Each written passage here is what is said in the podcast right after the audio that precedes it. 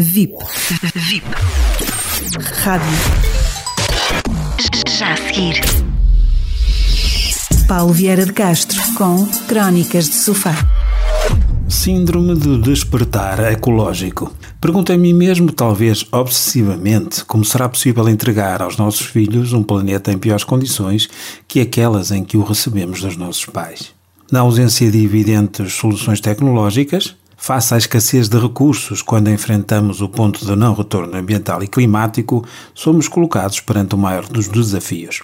Certo é que desta vez talvez não haja vacina, nem em confinamento que nos valha. Muitos são já os que se questionam a respeito disso mesmo. É particularmente junto dos mais jovens, nas escolas e fora destas, que encontramos seres humanos mais sensíveis ao despertar para estes questionamentos. Acabados de chegar à vida, sozinhos, impotentes, indignados, são levados ao primeiro passo para a ação planetária, a resistência. A ação cívica pelo ambiente e pelo clima. A escola terá, deste modo, de desempenhar um duplo papel estruturante desse devido. Uma vez aqui, na ausência da mudança comportamental das comunidades e percebendo a falta de soluções imediatas de por si só atenderem a tal catástrofe, os mais jovens, em especial, desenvolvem sintomatologias críticas de desconforto, sentindo-se tantas vezes esgotados perante a sua saúde mental, desesperando. Este é um processo que é facilmente compreensível para qualquer um de nós, mas os despertados ecológicos são indivíduos mais que meramente atentos. Eles estão igualmente dispostos a agir em prol de um mundo melhor para todos, ativistas pela causa de todos ou dito de outro modo, o ativismo ecológico. Assim somos chegados às greves climáticas, ao voluntariado ecológico jovem, etc. Tudo isto como modo de lidar com um estado de ansiedade crónico e severo por déficit de natureza. Não esquecer o caso mais representativo nesta área, Greta Thunberg. Ela é uma despertada ecológica. Sarah Hannah Edwards e Linda Buzel identificaram o síndrome de despertar ecológico como um processo em várias fases, com um potencial aberto para a maioria dos seres humanos. Assim, para aqueles que não se emocionam perante os desequilíbrios ambientais e climáticos, entenda-se os negacionistas, encontramos mais frequentemente alguns tipos de estratégia de justificação. Vejamos alguns exemplos, todos já ouvimos algo do género.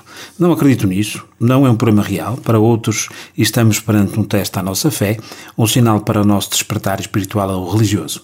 Ainda aqueles que acreditam que simplesmente a ciência e a tecnologia irão resolver tudo, mas mesmo tudo. Isto muito rapidamente, ou seja, tudo está sob o controle dos governos. Do outro lado, vamos encontrar aqueles que consideram que já não há tempo, encolhendo os ombros, deixando escapar um é inútil. Esta será a lógica associada às primeiras fases deste processo de despertar. Isto é, o fenómeno existe, mas não temos como o porquê nos preocupar. Tudo está sob o controlo humano, alternativamente sobre os misteriosos desígnios de um qualquer Deus ou simplesmente nada resolverá o problema. A partir deste nível de observação, muitos são os que estão já conscientes das evidências. A isso ajudam a ciência, a tecnologia, a cobertura dos órgãos de comunicação social, etc. Deste ponto de preocupação, geralmente surge uma sensação ainda que vaga de desconforto emocional por ausência de natureza. Uma ansiedade, um medo ainda indefinido, uma outra consciência mental. Contudo, poderá haver momentos em que as defesas emocionais cedem a guarda. Isto acontece a alguns face à inevitabilidade da falta de soluções para os desvios coletivos da humanidade no que ao ambiente e ao clima diz respeito. O cansaço vence. A ansiedade torna-se demasiado crítica. Deste modo, a saúde mental esvai-se. Particularmente no caso dos mais jovens, devemos estar atentos às últimas fases deste despertar. São momentos de realização do processo de ansiedade crítica. O problema existe e assume-se. E com isso, estes indivíduos experimentam o desespero e a desesperança, decorrentes dessa tomada de consciência. Haverá solução para o planeta? Perguntam. A isto se chama Síndrome do Despertar Ecológico. A fase derradeira desta síndrome é a de aceitação e a consequente ação, passando o indivíduo a viver de acordo com este seu despertar, mudando o seu estilo de vida, tornando-se finalmente ativista pelo planeta. Repito, atenção. Poderá acontecer que simplesmente este desperto se deixe cair num estado psicológico de elevado desgaste emocional. Em ambos os casos, poderá persistir um estado crítico de ansiedade. Novamente, volto a falar na ecoansiedade.